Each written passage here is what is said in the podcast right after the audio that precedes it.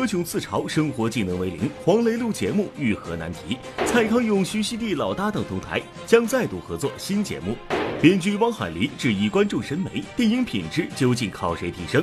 与老友刘亦菲相遇，黄晓明咕咕叫不停。王雷导演教学一肩挑，挑战葛优戏中台词。杨立新、杨乐趣谈父子话题，一捧一逗笑料多。王力宏为何事发火？杨颖玩跨界当起造型师。第八届北京国际电影节闭幕，电影人齐聚红毯，星光闪耀。天坛奖花落谁家？导演协会年度盛典举行，张艺谋亮相有何小插曲？冯小刚直言好导演不问出处。李雪健、张涵予两代宋江合作新戏《昔日父子》，如今变君臣。靳东片场怒哭小孩，迪丽热巴奉上神奇食物，播报趣味整合片场里的开心果。更多内容尽在今天的每日文娱播报。Hello，大家好，这里是正在为您播出的每日文娱播报大头条，我是麦琳。关注我们的微博、微信或者拨打热线电话九六幺六八来跟我们互动起来呢，您就有机会获得万达影院和首都电影院金融街店提供的电影票。好了，开始我们今天的节目。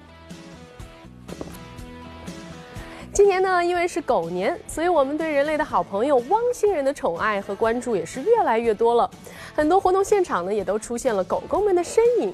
最近呢，在某节目的发布会现场啊，也请来了两只可爱的小柴犬，它们呢一现身是立刻成为了全场的焦点，甚至还抢走了何炅和黄磊的风头。哇，何老师，你牵两条小狗狗来。下午好，大家下午好，我是何炅。谢谢大家，谢谢。大家好，我是小 H。啊，这个是小 H。大家好，我是小 O。这个是小 O。对，小 O 错了，小 O 错 H H，你女朋友都错 H 坐，H 坐。这两只小柴犬的出现，生生让小文我有一种走错了发布会的感觉。在这期综艺节目中，黄磊和何炅是分工明确，一向很要强的何炅变成了只会貌美如花，静静的看着别人忙活。向往的生活。有意思，真的。先放粗大大大呃呃，先放蒜末和姜末，还有蒜苔吗？没有了。有有有。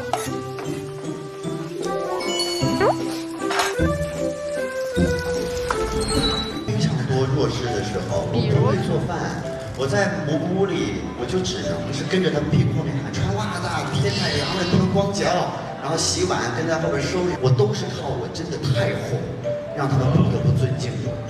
不然的话，我在这个家里是没有地位的。一个负责做饭，一个负责貌美如花。何炅遇上了黄磊后，做饭做家务的技能指数基本为零。而一向高情商、人称“黄百科”的黄磊，也有犯难的时候。日常生活中最大区别就是我缺一个煤气灶，缺一个煤气灶。通过自己的那个农农副产品，我们跟节目组就是卖了节目组一些钱嘛。我们当时好像有三百块钱，做饭实在来不及了。王老师就说：“今天豪气一把，买一罐气。”拿着这个罐子，这么大，只能真的只能做一顿饭。我人生当中没见过那么迷你的燃气罐。他们居然为了我们定制了一个煤气罐，就这么大。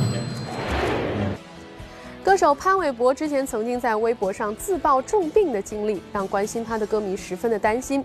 他去年底呢，因为肺部感染纤维化之后，又患上了自律神经失调，病情严重到甚至一度进入加重病房。在微博当中，他说患病的每天呢都被折磨得生不如死，一直需要药物控制，依靠着顽强的意志力，他呢一直在与病魔抗争。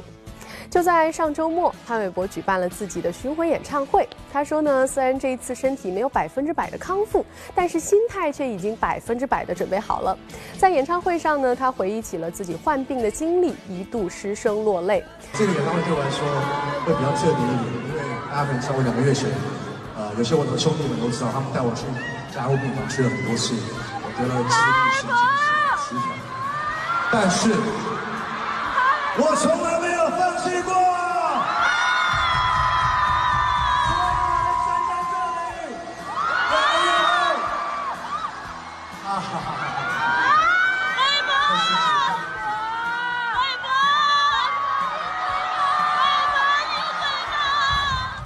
都说男儿有泪不轻弹，潘玮柏泪洒舞台，想必这一路真的是经历了很多不为人知的痛苦。让我们一起祝福他早日康复。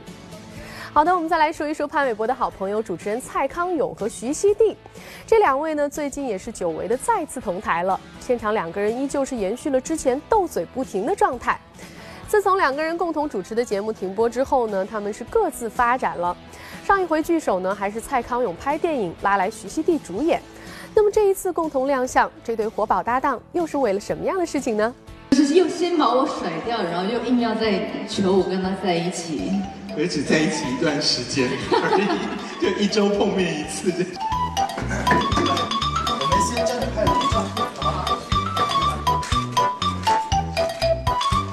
今天相信停了以后，大家都停了够久。所以经过这两年多之后，我就觉得我很想念 S，然后我也很想念在台上的我们两个之间这种互相开玩笑跟互相聊天吐槽的乐趣。可能接下来的主持。也没办法超越《康熙来了》，或是再创一个什么十二年的节目。可是那些对我来说也不是很重要。再创一个十二年的节目，你就变得很前辈。就是康永哥会再来找我，是我预料之之内的事情。真的？对，真的。我觉得跟我合作过的人离开我之后都会。很想念我。陪伴观众十二年之久的某知名综艺节目于二零一六年年初停播。最后一期中，蔡康永、徐熙娣两位主持动情落泪的场景至今历历在目。转眼两年过去，老搭档再度携手主持，他们给这次聚首找的理由还是挺奇特的。我心中就是有一个预感，觉得我们两个不可能人生就此再也不合作。因为就是跟他在一起的那十二年实在太开心了。你今天看起来好年轻哦！你怎么还是这么漂亮？永远这么漂亮！哇塞，你真的很老实哎！我为什么要跟高中生一起主持节目？去年颁错奖的那最后颁最大奖颁错那位，实在年纪大看不清楚卡片上的字，所以我就觉得在那之前最好不要拖到那么久再。想要趁我年华还趁我们还看得见字的时候。难道说当年的节目又要重新开播了吗？呃，还真不是。如今这档由蔡康永、徐熙娣主持的新节目将聚焦消费购物这个热门话题。两位节目门面也是率先爆料了自己惨痛又离奇的购物经历。我看到有一个美国卖家 在卖一个呃清朝的刺绣。然后当时我看那个照片以后，我就觉得说，哇，这美国人不知道行情，就是这是清朝的刺绣，然后他根本就卖一个非常便宜的这种一百块美金的价钱。然后寄来之后呢，我就是一个桶子，我就打开来看，然后打开来看之后呢，我就自己笑出来，就他跟他跟我在网上看到的那个完全一模一样，就是那个清朝的刺绣，可是他他一模一样到什么程度？就他就是那张照片，他不是那个刺绣。他他买了照片，他买他寄来一张照片，然后我就把它撕掉了。如今这档新节目会邀约演员畅谈，并分享购物观。有一个天生购物狂，早就在徐熙娣你邀请嘉宾的名单当中了。就是他常常会，你知道发了疯的乱买东西，所以我觉得男孩子是一个很值得邀请的嘉宾。哦，这是我女儿很爱的蓬蓬裙，这是我小孩很爱的什么东西送给他，然后他都会非常嫌弃的说：“ 你的品味怎么会是这样？我不允许我的女儿穿这种新衣服。”第八届北京国际电影节期间呢，除了各项电影展映之外，还有很多论坛也是值得大家关注的。那日前呢，编剧汪海林和江小鱼等人呢，就观众品味提升对国产电影的助推作用这一主题呢，是进行了探讨。估计电视机前的您啊，一定会问了：这看电影和观众的品味有什么必然联系吗？我们来听一听汪海林是怎么说的。观众的审美趣味的提升，它是一个漫长的一个过程，它是一个综合的提升，并不是靠电影人来提升。汪海林，编剧，创作电视剧《铁齿铜牙纪晓岚三》《龙飞龙凤飞凤》《我的野蛮天使》电影《说好不分手》等作品。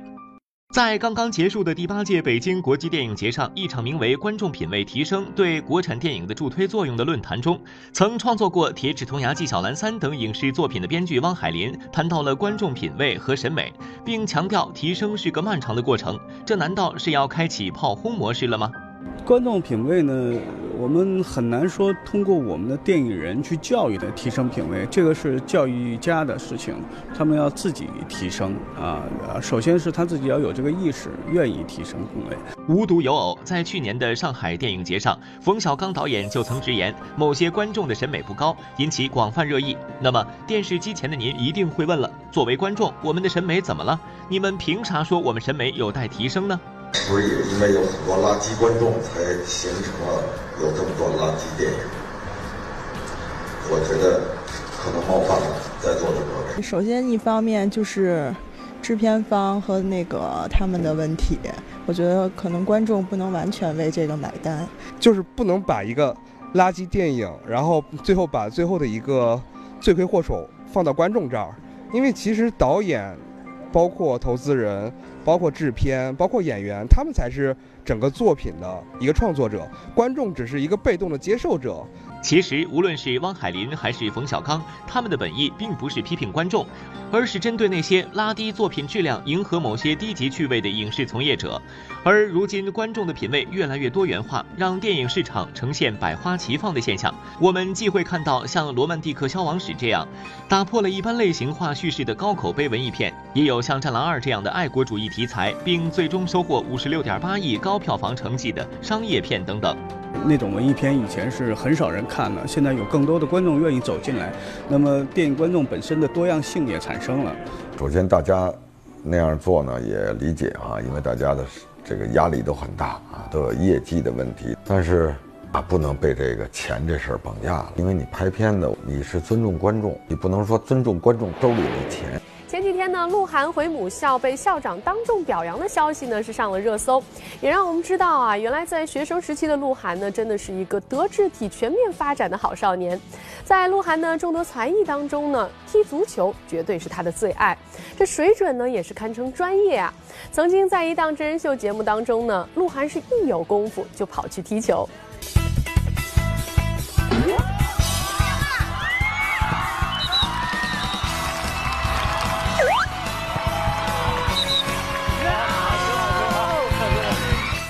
最近在接受采访的时候呢，鹿晗还笑称说，如果当年自己没有选择唱歌，自己现在可能就应该在英超踢球了。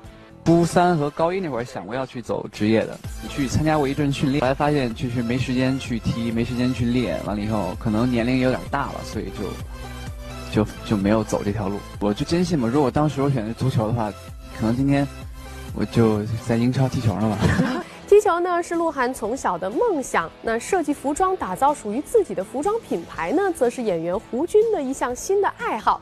最近呢，他的服装品牌又有新动作了。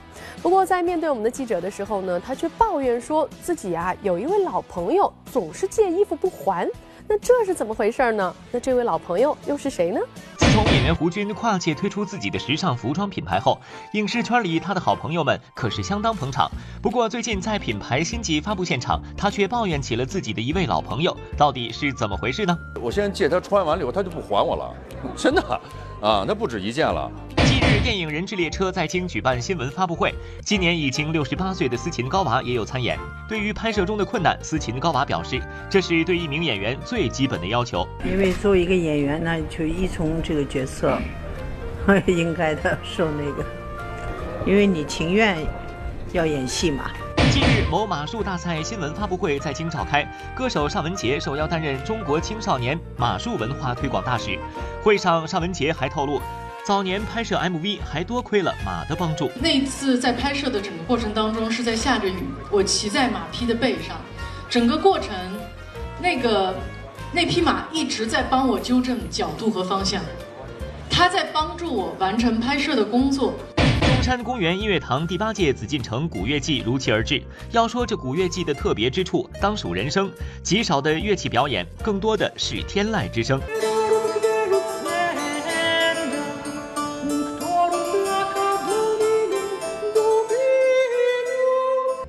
美国某数字集团亮相第八届北京国际电影节，与中国合作伙伴在北京国际饭店联合举行特约活动。会上，一些国际友人根据自己在好莱坞多年的工作经验，为中国影视出海提出了十分中肯的建议。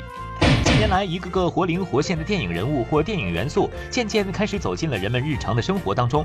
无论是憨态可掬的胡巴，还是智取威虎山里的经典人像还原，电影衍生品似乎越来越被大众认可和熟知。就在刚刚闭幕的北京国际电影节洽谈活动中，电影衍生品引起了很大的关注。由中国儿童艺术剧院推出的成语《魔方三》日前在京上演。该剧以儿童剧的形式，讲述夷陵偷斧、亡羊补牢、竭泽而渔三个成语，一个个蕴含中国 传统智慧哲理的成语故事，以生动有趣的方式叙述开来，让小朋友们在欢笑中感受中华优秀传统文化的魅力。中间那个竭泽而渔，他可能不是特别的理解，但是亡羊补牢他比较熟悉了。刚才还为了那三只羊哭了一鼻子。与老友刘亦菲相遇，黄晓明咕咕叫不停。王雷导演教学一肩挑，挑战葛优戏中台词。杨立新、杨乐趣谈父子话题，一捧一逗，笑料多。王力宏为何事发火？杨颖玩跨界当起造型师。第八届北京国际电影节闭幕，电影人齐聚红毯，星光闪耀。天坛奖花落谁家？导演协会年度盛典举行，张艺谋亮相有何小插曲？冯小刚直言好导演不问出处。李雪健、张涵予两代宋江合作新戏，昔日父子如今变君臣。靳东片场怒哭小孩，迪丽热巴奉上神奇食物，播报趣味整合片场里的开心果。更多内容马上开始。那《神雕侠侣》黄晓明和刘亦菲又同台了，不过他们两个人目前的状态可是有点不一样哦。一个呢是一直在忙着拍戏，另一个却是天天在休息。前段时间呢，为了刘亦菲新戏上映而偷偷潜伏在首映现场送惊喜的黄晓明，这一次啊，在活动现场又是姑姑姑姑的叫个不停，那叫一个亲切。大家好，我是小明，呃，特别高兴到这个地方跟大家见面。大家好，我是一菲，很开心在这里见到大家，谢谢。当天，黄晓明、刘亦菲一同现身，为其共同代言的腕表品牌站台助阵。说起来，早在十四年前，两人就领衔主演过《神雕侠侣》，黄晓明饰演杨过，刘亦菲则饰演姑姑小龙女。这十多年过去了，黄晓明仍然是姑姑姑姑的叫着，那叫一个亲切呀！现在又加了我姑姑，对。《神雕侠侣》里面，一菲姑姑又是家人，这就是亲上加亲的感觉。应该在箱子里面，转眼之间，我们就回到古墓里了。我听你的。我变得更年轻了，然后我的身份当然也变了，对。又多了一个身份。对，就是按辈分，你又高了一辈儿。对，如今再看起曾经的电视剧，不知道黄晓明和刘亦菲会不会感叹当年的青涩？而眼下两人的节奏似乎是完全相反，一个是已经休息半年，一个是拍了快半年的戏，抽空进城。其实我已经在横店拍了将近四个月的戏，对，所以这一次是我第一次，四个月第一次出来，呃，公开。也感谢天梭给的机会来到城市。对，我已经休息了半年了，目前我的工作就是。陪家人就是生活，我觉得我很享受现在的这个时刻。以前总觉得想要一心一意都扑到工作上，后来年纪大了，发现特别珍惜跟家人在一起的时间，尤其是我们是独生子女，所以我跟亦菲当初拍戏的时候都流行带着自己的妈妈在现场拍戏，啊，然后呃那会儿就是因为觉得老是没时间陪他们，反倒是妈妈陪我们来工作。那现在是。呃，年纪大一点之后，就等于是把爸爸妈妈都接到自己住的地方，跟家人一起住了。济公的扮演者游本昌老师呢，如今是已经是八十五岁的高龄了。虽然说呢，现在很少和观众朋友们见面，但是大家对他塑造的角色呢，依旧是记忆犹新的。而就在前两天呢，杨紫在微博晒出了和游本昌老师的合影，并且写道：“谨记老师的话，以文艺化导人心。”谢谢游本昌老师赠予的书。只见图中游本昌老师认真的在书的扉页写下了对杨子的寄语，写道：“以文艺化导人心，吾辈之重任也。与杨子同道共勉。”那作为老前辈呢，游本昌老师如此悉心的教导晚辈，真的是令人动容。演员这个职业呢，就是一个传承的过程。许多演员都曾经说，跟前辈们学习最多的就是认认真真演戏，踏踏实实做人。好的作品呢，就是要引人向善。也希望年轻一辈能够谨记教导，将这份精神传承下去。好的，那接下来我们要说的呢，也是一位踏踏实实演戏的演员王雷。北京人艺的剧本朗读活动呢，近日是再度如约而至了。那这次活动呢，依旧是由王雷担任导演，朗读话剧作品《艺术》。不过呢，演出地点是由去年的首都剧院移师到了清华大学。已经不是第一次参加剧本朗读活动的王雷呢，在现场还展示起了自己的配音功力。去年是在仁义的那个实验小剧场，我们这次是那个换了一个演员，严瑞，严瑞老师。上一次这个演严瑞老师这个角色的是孙潇潇，由于孙潇潇这个演的太次了，所以我们就把他给换了。是没来就这么说？对，肯定谁不在我们，谁不在我们肯定就挤兑谁呀。我们是在选择演员上就更慎重了一些。我说王磊，你回去还能和孙潇潇愉快的做朋友吗？而此次剧本朗读活动，除了主演们发生改变之外，地点也从首都剧院搬到了清华大学。当天还吸引了不少对话剧感兴趣的学生。王雷则现场教学如何表演话剧。你干什么要让那些娘们牵着你的鼻子走？我干什么要让那些娘们牵着我的鼻子走？鬼才知道！哎，他们都疯了呀！他们这个这方面是他们的弱项，就是你比如说从声音啊、咬字啊，呃，是吧？包括气息啊这些东西，可能这些是你们可能，如果你们喜欢，你们可以就是学习的闲暇之余可以去做一些这方面的训练。自从2004年从中戏毕业后，王雷就考入了仁艺，成为一名话剧演员，出演过《知己》《理发馆》等十多部话剧作品，也担任过金太郎的幸福生活、平凡的世界等多部影视剧的男主角。有了这样的积累，王雷的台词功力自然不在话下。在采访当天，他还给大家秀了几段经典影视剧配音。写首诗，写首诗，要有风，要有肉，要有火锅，要有物，要有美女儿，要有驴。女人嘛，总是口是心非的。越是清纯的女人，在自己喜欢的人面前，越是不会表现出她的爱意。你们是说，通常女生嘴巴不承认的时候，其实心里是喜欢对方的哦？没想到王雷配音跨度还挺大的嘛。不过让小文我惊讶的还是王雷一本正经的说着不普通的普通话，搭配上偶像剧，简直毫无违和感。你们猜猜，王雷这是跟谁学的呢？就是这样讲话呀，就是有些时候会这样啊，就是这种感觉。说这么好，是不是学了很多？正好幸亏跟艾达拍过这个戏，生活中我也学了学了不少他说话的这个感觉。一开始肯定有点不适应，会觉得挺有意思的，但后来听习惯了，也就也就习惯了。最近呢，以父子为主题的杂志举办了创刊发布会，前来参加活动的佟大为和关悦等演员呢，就讲起了自己与父亲或者与儿子之间的温情故事。那在现场呢，有一对演员父子啊，特别吸引大家的眼球。他们谈论起父子的话题的时候，不仅是互相调侃，还相当的有笑料，简直就像在说相声一样。他们呢，就是杨立新和杨乐。父亲其就是我觉得是孩子的一个榜样。对，自反正从我开我做了父亲以后，也在呃不断的完善自己。有时候父亲是孩子的一个榜样，也有时候父亲是孩子最亲密的老朋友。在近日某场活动中，有这样一对嘉宾，虽说他们形容自己不仅仅是父子，更像是朋友，但是一路采访下来，小文认为用相声中的“捧哏逗哏”这两个词来形容他们，也许更贴切。说这杂志就叫爹爹是吧？中国人叫爸爸，这个杂志叫父子，父子不叫 daddy，daddy 是您。得看了，如果有父子的话，也行，也行。要是我能演回父亲就更好了。您瞧瞧，您瞧瞧，儿子回答，父亲应和，俩人回答句句包含着包袱和笑料。如果在前面放个桌子，这不就是采访版相声吗？虽说杨立新扮演着相声中的捧哏，但是这个工作可不一般。不管是生活中还是如今采访时，有时候杨立新的几句话对于杨乐来说，那可是相当有杀伤力。我们家我妈唱红脸，我爸基本上唱白脸，嗯。所以才导致是没有关系。对，有可能是因为这个，确实是。反正从小就是。一般有什么事儿，这个想撒个娇或者想买个东西，都找我爸啊。我爸也带我出去玩什么的那种。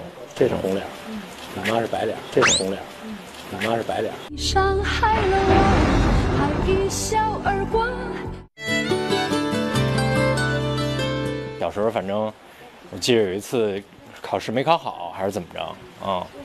我爸就说说哟，听说你这次没考好。我说是，说没事儿，你自己好好想想。嗯自己看着办。啊，就但是就是心里边已经很觉得很严厉了，很当那回事儿。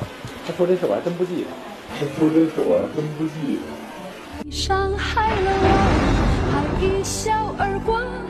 可一起谈心，可一起调侃，更可一起玩耍。小文看来，这样也许才是父子关系的正确打开方式吧。其实啊，小文翻看我们播报的强大素材库，我们还记录过这样一个温暖的画面。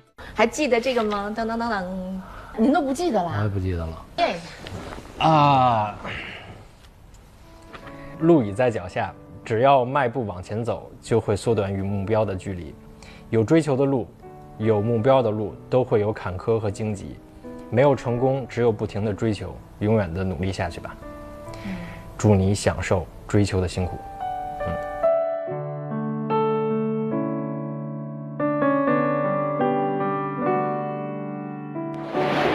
说到王力宏呢，在大家的印象当中，一直都是温文尔雅的形象。但是啊，其实他也有生气发火，甚至是怒斥别人的时候哦。估计听到这儿，很多王力宏的歌迷都要摇头了。不过您还真别不信，接下来呢，我们就来听听成龙讲述一下他的亲身经历。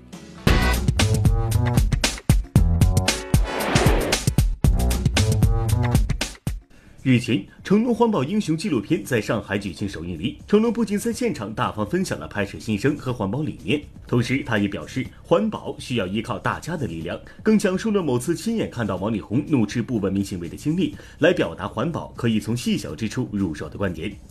记得在上海有一次，我跟王力宏两个坐那个车子，转弯看见一个一个老一个一个女女生吧，在后后座丢个卫卫生纸，就叫擦卫生，我就准备开窗骂，结果一开窗了，那个王力宏，哎你，那个女的，哎王力宏，你有没有公德心啊？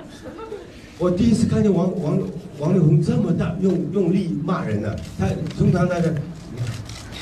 啊，是是是，你有没有公德心呢？就这样，这个就是车走掉了，我就看那个那个女孩子傻掉，我我回头对着她。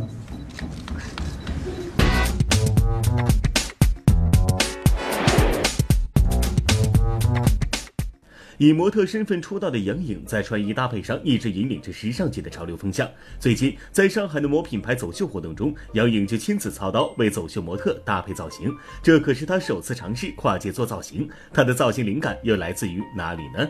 创作灵感就是平时可以穿出去又舒服又好看，对，因为其实很多大家看走秀的衣服都感觉穿不出去，是的，对。然后我希望我给大家设计的那些都是可以非常容易显身材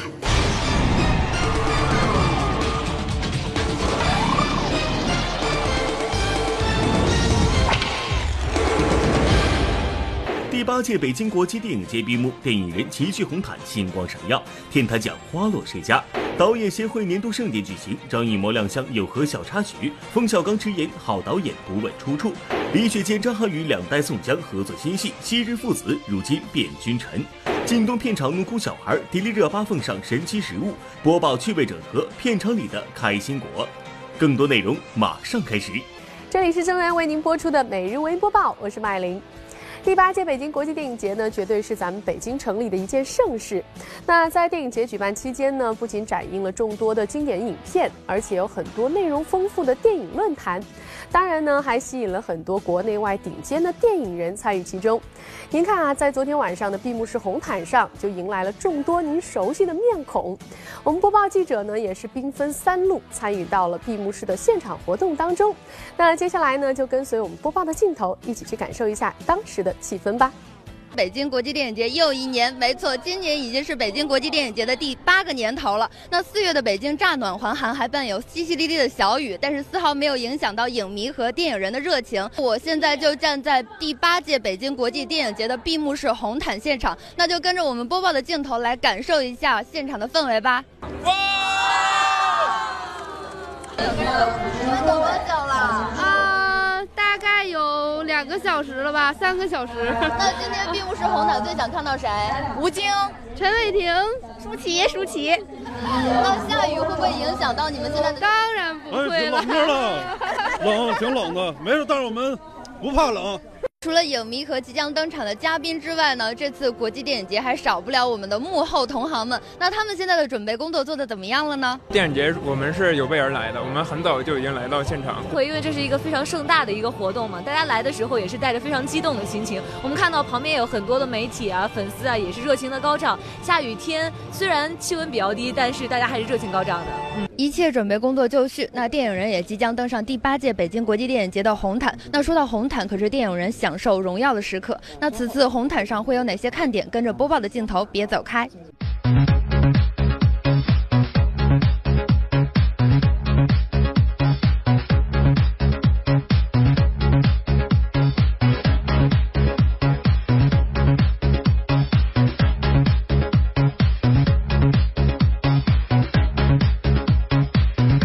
咱们在走完红毯之后，就会来这里跟媒体见面。那今天走上红毯的演员们呢，有些是以表演嘉宾的身份，有些是以颁奖嘉宾，还有一些呢是来宣传自己的电影的。那刚才呢，雨涵在红毯上有一些小发现，我们来看看他们是怎么回应的呢？《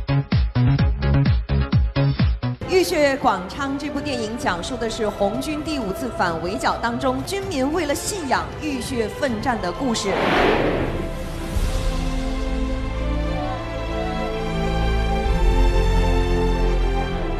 为电影节点赞，是的不光光是为我们自己。对。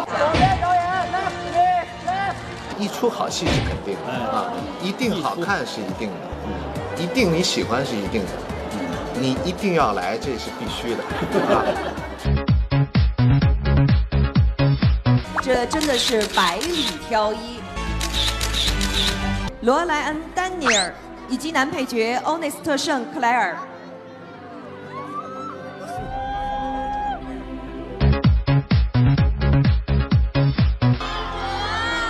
作为很少见的北方草原题材电影《战神记》的创作灵感，缘起于古老的草原传说。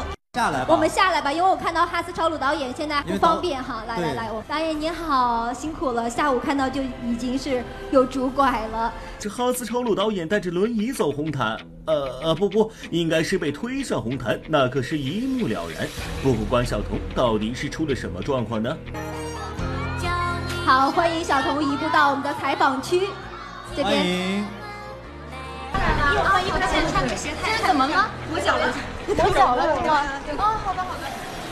是不是特别冷啊？今天冷倒是不冷，疼是疼是吗？还是高跟鞋的问题。哦。就表演衣服对。啊，行，好嘞，谢谢。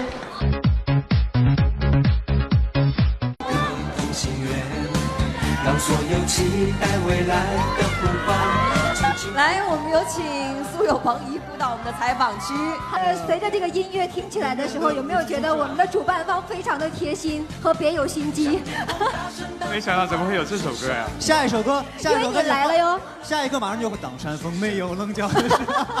就是让我，我觉得这辈子都别想转型了。除了五阿哥之外，还有一个乖乖舞啊！我觉得大卫特别幽默。嗯。红毯上突如其来播放小虎队的歌曲，让苏有朋一脸茫然。不过下面这位则是在采访间里不知如何是好，因为他在旁边闹，而他只能微笑。我们的电影，包括影视剧，啊、呃，这种大 IP 加流量明星这样一种制作模式。哎，好，这样这样，来来来，隆重介绍。之前进来的时候，对张厂商采访特别认真，一直都没有注意到顾思进来的时候。他就是一个比较执着笨的人。今天来到北京国际电影节的呀，也有很多是咱们播报的老朋友。那作为老朋友呢，咱们自然也是有几个问题要考考他们。我不会游泳，这个很重要。要尽量都救救呗，反正本着人道主义的精神，那个包括况且都是。呃，这个很多观众喜欢的好演员哈、啊，还是那个别别别损失了。啊，就你你做饭，我砍柴，他担水，啊，宝强洗碗。为什么宝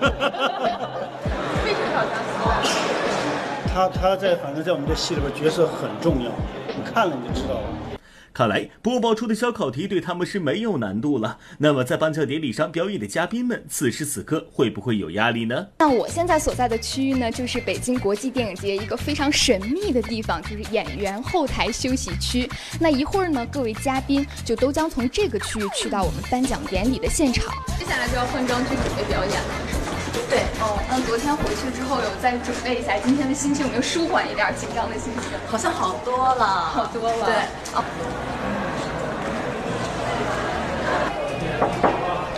刚刚我们进来看到您还在练歌，有这么一点点紧张吗？这个表演？嗯，倒不会，就是希望做得更完美、更好吧。嗯。要说北京国际电影节的一个重头戏，那就是天坛奖的揭晓了。本届天坛奖的评奖部呢，共收到了来自六个大洲、七十一个国家和地区的六百五十九部电影的报名参赛。评奖工作呢，按照首善一流的标准，体现国际视野，彰显人文情怀。昨晚呢，本届天坛奖的各个奖项归属也是尘埃落定了。我要感谢我六位非常可爱的同事。在过去的一周里面，他们每天工作超过十个十个小时。昨晚，在四月的一个雨夜，第八届北京国际电影节闭幕式暨天坛奖颁奖典礼在北京怀柔雁栖湖畔举行。而颁奖典礼的重头戏，自然是本届天坛奖十个奖项的归属。今年入围天坛奖主竞赛单元的十五部影片，从来自六大洲、七十一个国家和地区的六百五十九部影片中选出。经过一周多的评审，由王家卫、段奕宏、舒淇等人组成的评委会，最终确定了各个奖项的归属。而入围的中国影片《红海行动》，最终把最佳视觉效果奖收入囊中。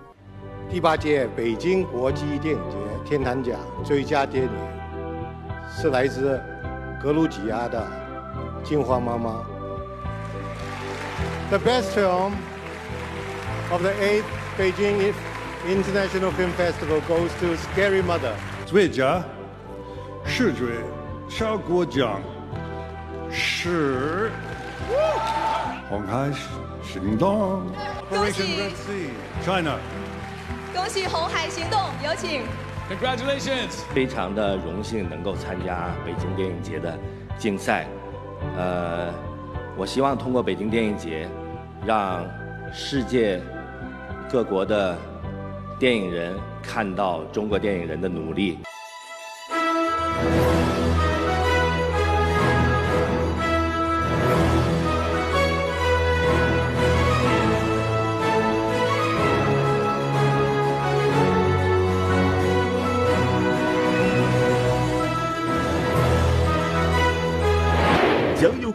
电影无界。除了备受瞩目的天坛奖奖项归属牵动人心以外，第八届北京国际电影节闭幕式上也是亮点不断。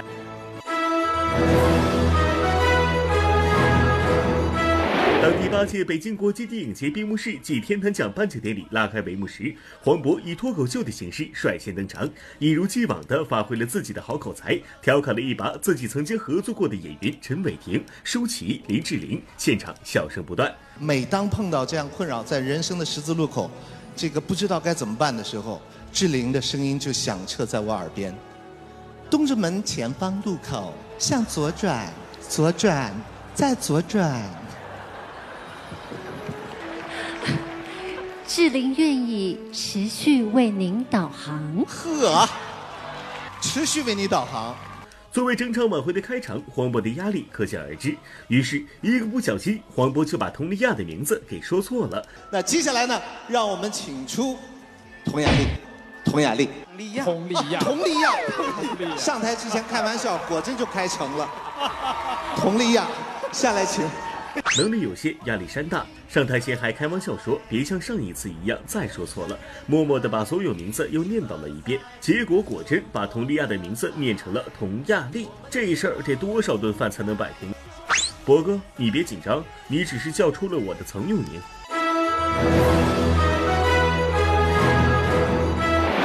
而自爆曾用名的佟丽娅在当晚的颁奖典礼上，也绝对可以称得上是惊艳亮相。一袭山水画晕染白纱长裙，搭配天坛造型头饰，佟丽娅将天坛奖奖杯诠释得淋漓尽致，不仅高贵典雅、仙气十足，并且还极具中国古典韵味。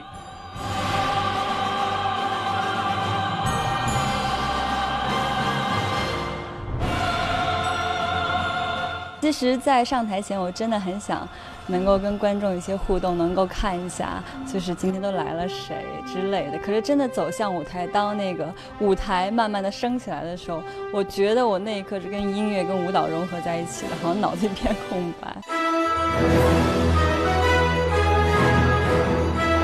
他老在说，我这个人不会讲话，啊，我想说的话全都在我演的那些角色身上。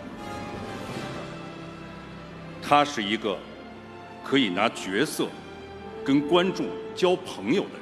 昨晚，胡军在为最佳男主角开奖前，特别介绍了带领前来颁发此奖的演员李雪健。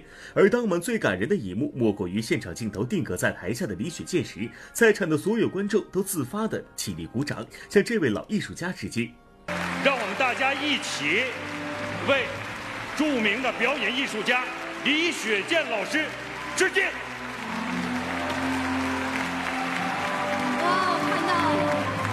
谢谢现场的观众朋友们，大家电影的老一辈工作者们致敬。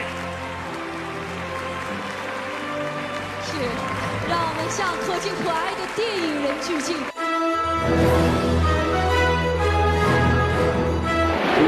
关晓彤、霍思燕、赵雅芝首次合作，分别带来了《如花》《最初的梦想》《追梦人》三首经典老歌，致敬电影人，同时也展现了三个不同年龄阶段女性电影人的别样风采。而当合唱歌曲《给电影人的情书》时，大屏幕上同时闪出不同年代电影的画面，让大家沉浸在光影的世界，重温那些美好的瞬间。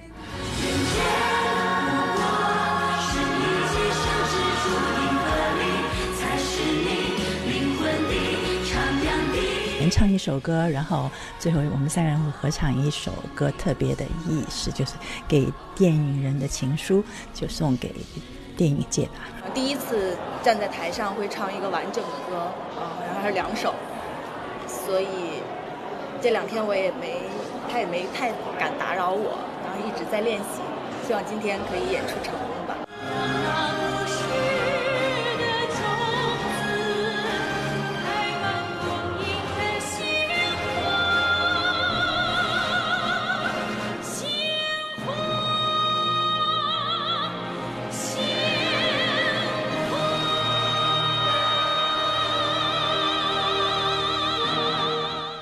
导演协会年度盛典举行，张艺谋亮相有何小插曲？冯小刚直言好导演不问出处。李雪健、张涵予两代宋江合作新戏《昔日父子》，如今变君臣。靳东片场怒哭小孩，迪丽热巴奉上神奇食物，播报趣味整合片场里的开心果。更多内容马上开始。说起张国立呢，大家都知道他是一个非常风趣幽默的人。那就在前两天呢，他又在微博上和网友们搞笑互动了一把。他说呀。想想这几年微博发的都是广告，还从来不和关注我的朋友互动，粉丝还在涨，何德何能？突然有一种莫名的感动，还觉得有点对不住大伙儿。你们说吧，我该咋做？结果呢，就有一个叫做“我妈不高兴，我就不高兴”的网友就说了：“国立老师回复我的评论就行。”没想到啊，张国立真的是回复了，问候你妈，让她高兴。我说啊，国立老师，您的这个眼神咋这么好使呢？还这么关注人家网友的名字，这太调皮了吧？还有网友就说了，让邓婕老师更博吧。结果呢，张国立老师就委屈巴巴地说，他管我，我说没用。网友们就调侃到了，哼哼，这看出来国立老师在家中的地位了吧？如此搞笑的问答，我只想说，国立老师，您多来几回吧。网友朋友们都很期待您的下一次回复哦。张国立呢，忙着和网友互动；他的好朋友冯小刚则是忙着和记者互动。最近呢，第九届中国电影导演协会年度表彰盛典举行了，张艺谋、冯小刚、徐峥等电影导演都来了。那要说到今年的活动和往年相比呢，有很多的不一样。我们去到现场的播报记者就说了，万万没有想到啊，会有那么多出人意料的小环节。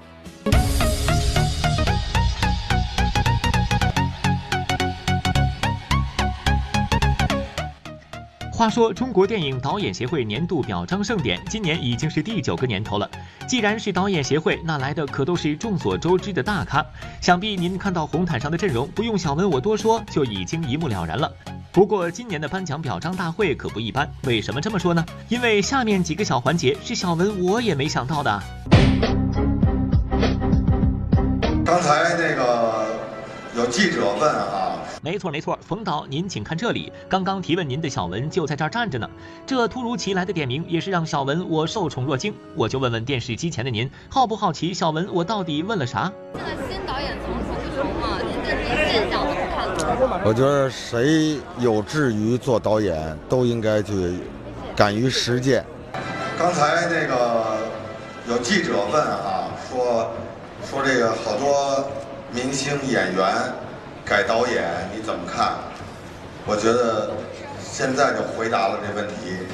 我们导演会每次年度颁奖，这个我们这导演里头的演员特别多，我们节目就特别多。所以拍好电影，然后做好好导演，这个应该不问出处，跟专业。当当当然了。那您更应该有发言权了。对，因为我也没上过电影学院啊，我也是业余的，嗯。委主席张艺谋先生致辞，有请。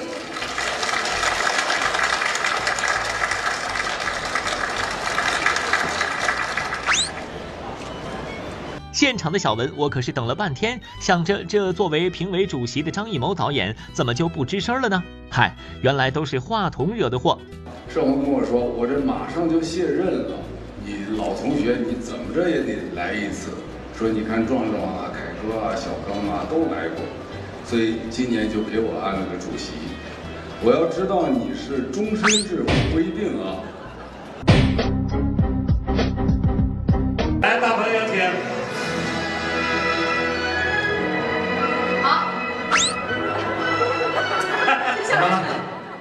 大鹏这一脸茫然的上台，到底所谓何事？我说您就是错过了青年导演奖项，也不能上台捣乱啊！这刚刚结束采访就匆匆跑上台，还险些错过了这个奖项。话说您到底拿的是什么奖啊？我有点尴尬，因为我刚才在外面，然后他们说快快快，我以为怎么了，然后我跑上来一看是最佳女演员奖。此刻呢，应该是周冬雨发表感悟的。大鹏，你是代为发表吗？或者也可以说一说，为什么由你来接受呢？是。因为冬雨去年跟我合作了一个电影，呃，叫《奇门遁甲》，但是他并不是凭这个电影入围的，所以呢，请你上来为他代为领取。对手戏演员很重要。说完了这么多让人出人意料的小环节，不知道您有没有预料到今年的年度影片获奖者会是谁呢？冯小刚导演《芳华》。我们作为导演来说，这是最看重、最在乎啊，因为。我们如果说有专业和业余来说的话，对于电影来说，那这就是一个专业的奖项，受宠若惊。谢谢。说到演员李雪健和张涵予呢，相信大家马上会想到他们一个共同点，那就是二人都饰演过电视剧《水浒传》中的宋江这个角色。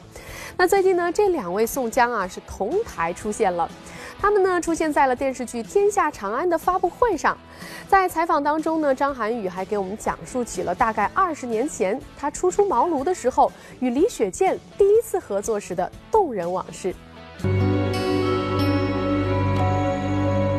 强大和天下，纵观天下的方向，你还要坐以待毙吗？悠悠。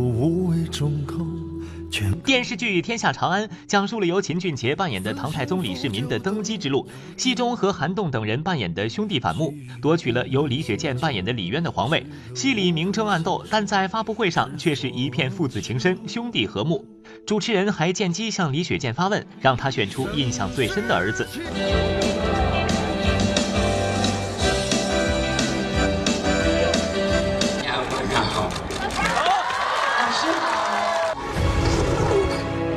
各自有各自的主意，我不管，但不能做断子绝孙的事。这个时候，大唐离不了二郎。我们这个大儿子来评论评论，他主政，主政管理啊，对对对。我觉得二郎啊，打仗很厉害。嗯。我那老三呀，玩心眼儿，六十四岁的李雪健再演古装，虽然嗓子不好，但是依然对三个儿子一一点评，谁也不得罪。可张涵予一登台，小文这才发现，原来他才是李雪健最爱的孩子。《天下长安》中，李雪健饰演李渊，张涵予饰演辅佐李世民的知名谋臣魏征。虽然二人对手戏少，但感情却匪浅。拥抱了一下。九八年我拍的第一部长篇电视剧叫《梦开始的地方》，雪健老师演我父亲，呃，当年是四十五岁，正是身强力壮的时候，而且事业是如日中天。呃，我呢还是一个初出茅庐的小演员，在那个戏中。跟雪健老师学到了很多很多宝贵的经验，至今难忘。谢谢。呃，恨铁不成钢啊！爸，您放心吧，我一定在部队干出点样来，接好您的班。嗯嗯。我们俩在人民大会堂有一次活动，我们俩见面，说咱俩，说咱俩还得合作一把呀。随后，二人虽然没再合作过，可是却有一段戏缘。李雪健是九八版《水浒传》的宋江，而张涵予在二零一一年的《水浒传》中也饰演了宋江。假姓宋名江，乃运城县衙第一名押司。哦，就问宋押司大人，来的什么九押司？哎，这家伙劲儿不小啊！贤弟，所言当真。啊，不可耽误。两代宋江曾演过父子，这样的缘分也让李雪健和张涵予格外珍惜。两人也一直有个约定，希望能再合作一次。如今这个愿望最终在《天下长安》得以实现，但遗憾的是，二人的对手戏太少。不是演父子，嗯，可惜了。我的最深刻的感受就是戏太少了嘛，呀对手没太过瘾。分到十场戏。演员们呢，在片场拍戏的时候，除了要背台词对戏，还会有非常漫长的等待的时间。那么，怎么来打发这段时间呢？有的人可能会选择休息，到车里去睡觉；有的人呢，会吃一些零食来解解闷儿。但是呢，也有一些人在片场就是闲不住，比如说靳东。您瞧瞧啊，在片场休息的时候，他就开始给自己找乐子了。哈哈哈哈哈！不行，还有这。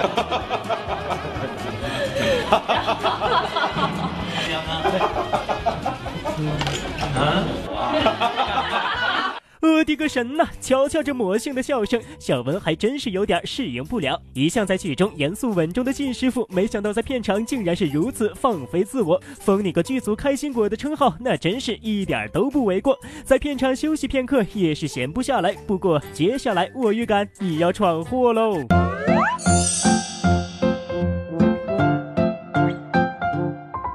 猜，你要猜的。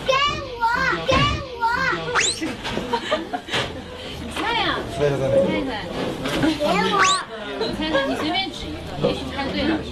好了，好。给我。给我。回来了。又回来了。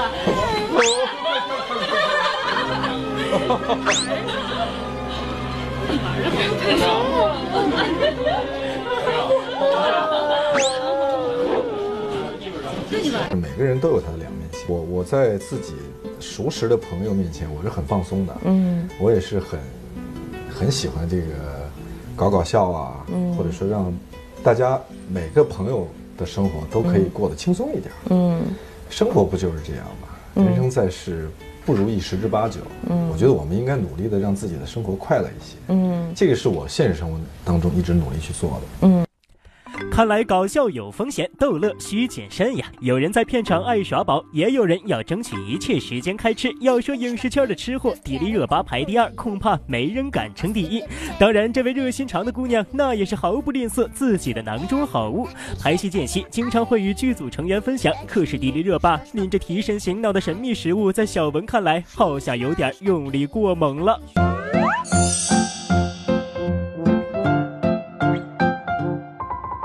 这是什么呀？你说话呀！我吃了，很特别好吃，有没有？奶酪吗？不是奶酪，为什么？哎，它为什么没有反应啊？酸吗？好不好吃？硬给你吃你不喜欢吃的东西，然后他就喜欢看到你很不喜欢吃的那个表情。表情。然后我刚才吃了一块，他给你吃的酸奶的那个，他给你吃的啊，对，就是那个。我真的，我给剧组所有人都吃过，之后我都拍了小视频的，对，每个人的表情都有当下最最真实的反应，很多人都很难受吃完，因为太酸了。啊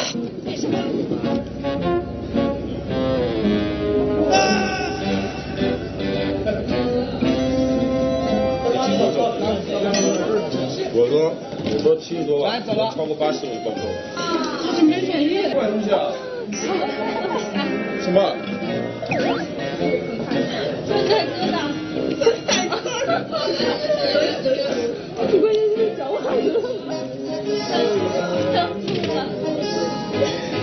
哎呦喂！看着众人这表情，小文都能感受到那来自味蕾深处的酸意。同样是在拍摄片场，我说这位，您这是在干啥呢？一只茶，一只狗，一只猫，一只鞋，一只鸡。一只茶，一只茶。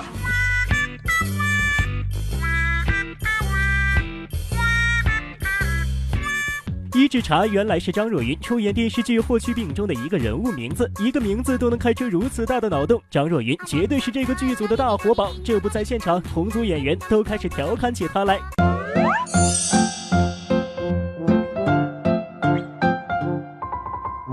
他经常会就是在现场搞怪，就比如说我们在可能在等布光或者干嘛的，他突然就会拿那个大喇叭就开始卖这个卖那个卖这个卖那个就喊起来了，街上好好多人，我当时就觉得想假装不认识这个人的 感觉。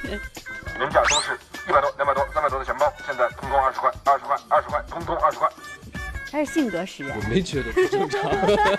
好了，那我们今天的节目就是这样了。别忘了明天晚上的十八点三十分继续收看我们的每日文娱播报。您继续关注我们的微博、微信或者拨打热线电话九六幺六八来跟我们互动呢，就可能会获得我们送出的惊喜大礼。明天同一时间，我们不见不散喽。